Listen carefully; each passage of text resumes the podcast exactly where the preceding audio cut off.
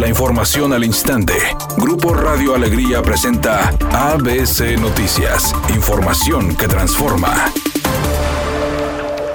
Después de la alerta crítica emitida por el Centro Nacional de Control de Gas Natural, las empresas distribuidoras de gas hicieron un llamado a sus clientes residenciales, comerciales e industriales reducir el consumo. Y una cadena estadounidense de supermercados emitió un comunicado donde señala que acatará las recomendaciones y comenzó a reducir su consumo en la producción de pan y tortillas, medida que puede ser replicada por otras cadenas y pequeños negocios. Por su parte, Porfirio Garza, líder de la Asociación de Productores de la Masa y la Tortilla en Nuevo León, informó que no han modificado su producción, pero que se mantendrán alerta por si reciben una indicación directa por parte de las autoridades, señalando que las 1.800 tortillerías afiliadas continúan operando con normalidad. Sin embargo, anticipó que en los próximos días podrían sostener una reunión para analizar el panorama en cuanto al suministro de gas natural, mientras la Asociación Mexicana de Gas Natural se sumó a la petición para que usuarios reduzcan el consumo de gas natural y seguir garantizando el servicio sin tener que recurrir a cortes.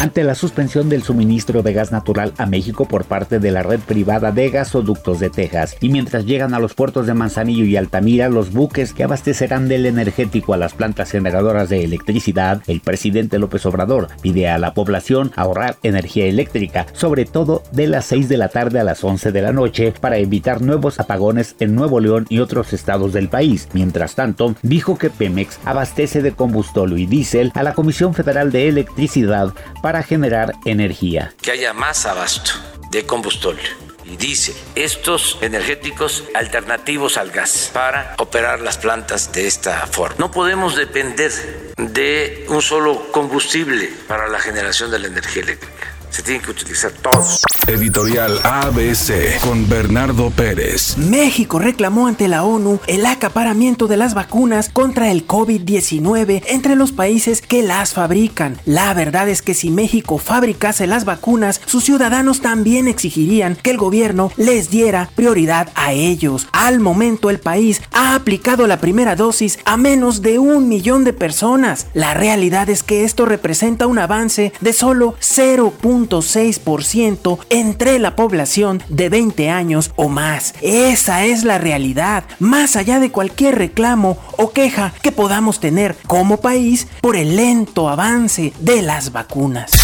Continuando con la actividad de los octavos de final de la UEFA Champions League, el Porto de Jesús Manuel Corona se impuso dos goles a uno ante la Juventus de Turín, mientras que en el otro partido, el Borussia Dortmund venció tres goles a dos a Club Sevilla, obteniendo los dragones y los alemanes la ventaja para la vuelta programada para el 9 de marzo. El cantante Mark Anthony presumió en redes sociales un logro más en su carrera, su tercer récord Guinness, y es que el intérprete de Vivir mi vida se convirtió en el artista masculino con más premios lo nuestro al sumar 24 en sus 30 años de carrera. En su publicación, Mark Anthony agradeció a los premios Guinness por el reconocimiento, a su equipo de trabajo, a los productores y a todos los que han estado detrás de sus producciones. Dijo que no se lo esperaba. Nos reportan un semáforo apagado en la avenida Roberto Garza Sada y Río Suichiate, esto en la colonia Las Lomas del Valle, en el municipio de San Pedro, para que lo tome en cuenta. Por otro lado, hay un accidente que provoca tráfico intenso en la avenida Gonchello y José Martí, esto con dirección hacia el norte en el centro de Monterrey. El tráfico está desde la avenida Madero Oriente.